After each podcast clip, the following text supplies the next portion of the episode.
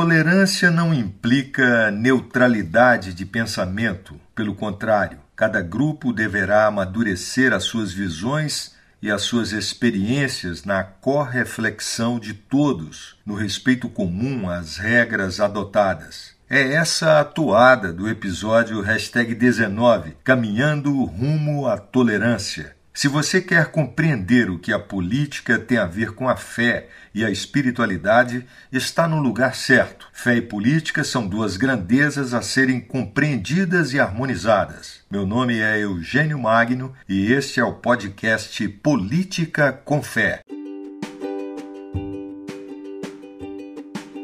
Companheiras constantes nesse caminho em direção à tolerância são as nossas inteligências intelectual, emocional e físico-motora, além do conhecimento e da prática da democracia, de quem a tolerância é irmã siamesa.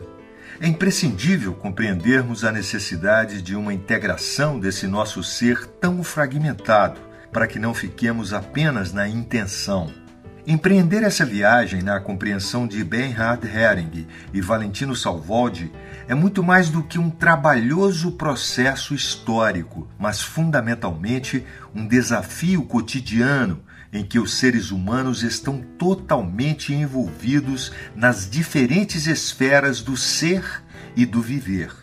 Na esfera pessoal, podemos ser intolerantes até com nós mesmos se não nos aceitamos completamente. Quando não nos perdoamos completamente, não sabemos perdoar a nós mesmos e não sabemos nos reconciliar com nossas próprias sombras. Quem não perdoa a si mesmo não consegue perdoar os outros e passará a vida procurando desculpas e justificações absurdas para os próprios limites e para o uso dos outros. Na esfera microsocial, entendendo-a como as relações interpessoais mais próximas, como na família, no ambiente de trabalho e no ciclo das amizades, o conhecimento e a aproximação necessária e respeitosa exigem um grande esforço para que sejamos compreensivos e afetuosos, com o cuidado de não sermos permissivos e menos ainda invasivos na esfera macrosocial, compreendida como o âmbito das relações entre grandes grupos sociais, é onde são mais visíveis as consequências mais desumanas e cruéis da postura intolerante. Nessa esfera, a ideologia, o nacionalismo,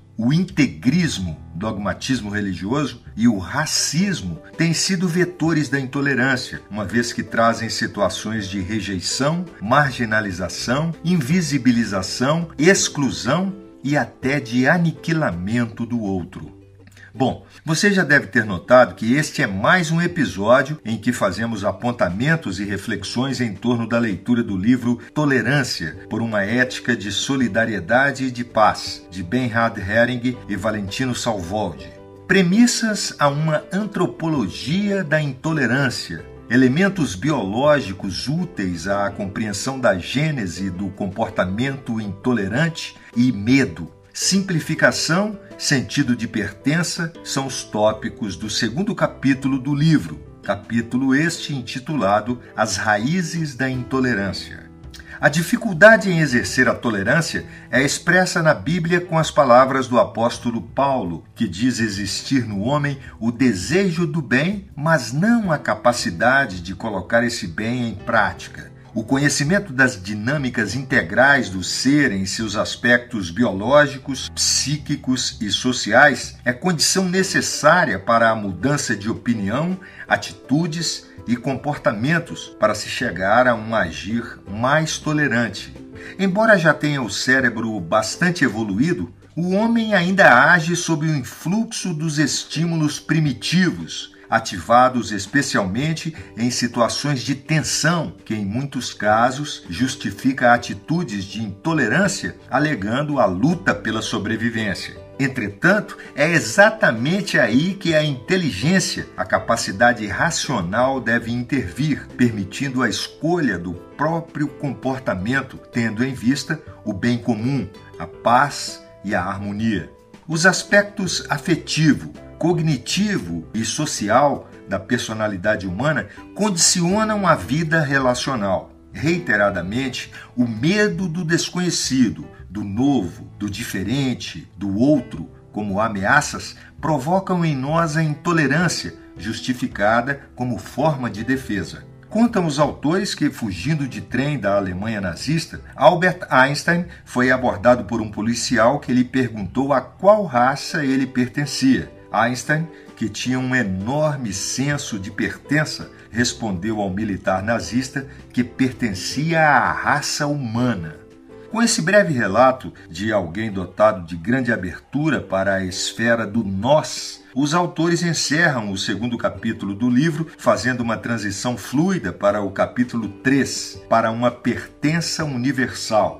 A partir desse ponto, o livro apresenta algumas pistas para a construção da tolerância. Isso mesmo, a tolerância não é algo dado, natural, mas que necessita ser conquistada, construída apesar da fadiga dos embates no percurso.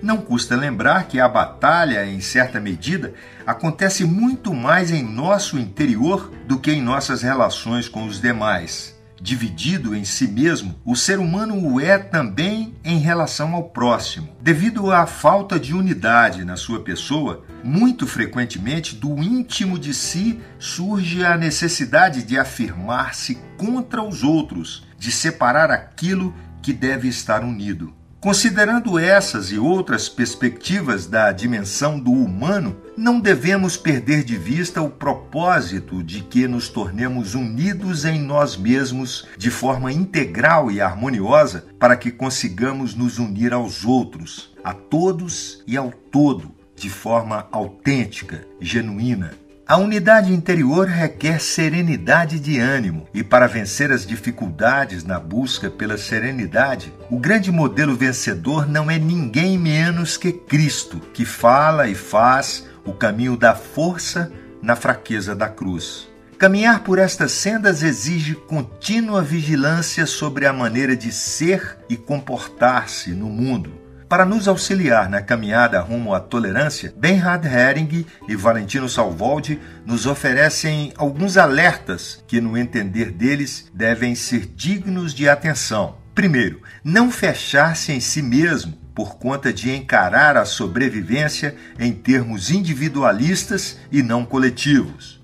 Segundo, tomar cuidado com a necessidade de se sentir seguro, que em muitos casos leva os humanos a constantemente desconfiar do outro. Terceiro, evitar as simplificações arbitrárias e buscar sempre o aprofundamento necessário para compreender as questões próprias e alheias. Quarto, o egoísmo coletivo é tão nocivo quanto o egoísmo individual. E quinto, sair da visão das culturas primitivas em que todos os costumes e ideias eram inspirados nos mesmos mitos e tradições e caminhar em direção às novas dimensões e dinâmicas do pluralismo democrático. Lembrando que pluralismo só pode ser sadio se todos e todas são levados e levadas a sério. O pluralismo pressupõe uma cultura em que cada grupo queira aprender inclusive a desaprender, em que todos tenham fome de conhecer melhor a si mesmos e também aos outros, mediante um esforço comum de busca da verdade numa atmosfera democrática pluralismo enquanto um dos aspectos da nossa caminhada e pluralismo como convivência e coexistência dos aspectos aqui enumerados e outros mais, não significa de forma alguma anarquia de ideias e sociedade desestruturada. E para ressaltar o quanto tolerância e democracia andam juntas, Hering e Salvoldi ressaltam que a democracia necessita do respeito recíproco entre os seres humanos e do acordo a respeito dos valores fundamentais. A tolerância não implica neutralidade de pensamento. Pelo contrário, cada grupo deverá amadurecer as suas visões e as suas experiências na correflexão de todos, no respeito comum às regras adotadas. Não podemos nem devemos ser imparciais diante de coisas imorais, abjetas. Ser bem comportados, bonzinhos em situações tais pode significar abrir caminho para a destruição da própria democracia. Uma democracia sã não deve evitar tomar decisões a respeito daquilo que ela não poderia jamais permitir se quiser sobreviver. E mais, tolerância tem limites. Democracia não é imparcialidade, nem pode ser a ditadura da maioria que se manifesta. O conflito, advindo do pluralismo, pode sim e até deve ser admitido como um exercício saudável para se atingir a tolerância.